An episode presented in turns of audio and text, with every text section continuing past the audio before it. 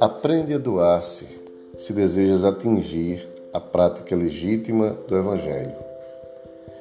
Pregador que se alça à tribuna dourada, derramando conceitos brilhantes, mas não se gasta nos labores que propõe, é apenas máquina de falar, inconsciente e inconsequente.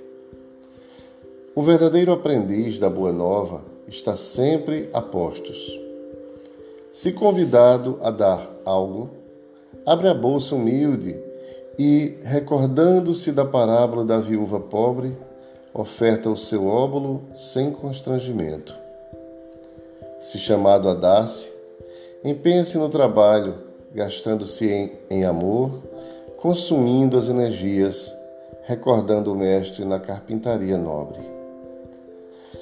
Há muita gente nas fileiras do cristianismo que ensina com facilidade, utilizando linguagem escorreita, falando ou escrevendo, mas logo que é convocada a dar ou doar-se, recua apressadamente, ferida no amor próprio. Prefere as posições superiores de mando, distante das honrosas situações do serviço. Pode ser comparada a parasitas em alta posição na árvore que se nutrem inúteis. São os maus que de ti necessitam. Os enfermos te aguardam e os infelizes confiam em ti. Pede a ti mesmo algo por ele, e, embora o teu verbo não tenha calor, nem a tua pena seja portadora da fraseologia retumbante, haverá sempre muita beleza em teus atos e muita bondade em teus gestos, quando dirigidos àqueles para quem, afinal, a boa nova está no mundo. Recordando que Jesus, após cada pregação sublime, dava-se a si mesmo para a felicidade geral. A estes oferecia a palavra de alento e paz.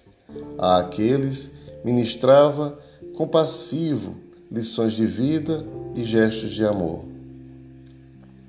A uns abria os olhos fechados ou os ouvidos moucos. A outros lavava as mazelas em forma de pústulas ou recuperava a paz, afastando os espíritos infelizes. E a todos se doava sem cessar, cantando a boa nova e vivendo-a entre os sofredores até a cruz, que transformou em ponto de luz na direção da vida imperecível. Do livro Espírito e Vida.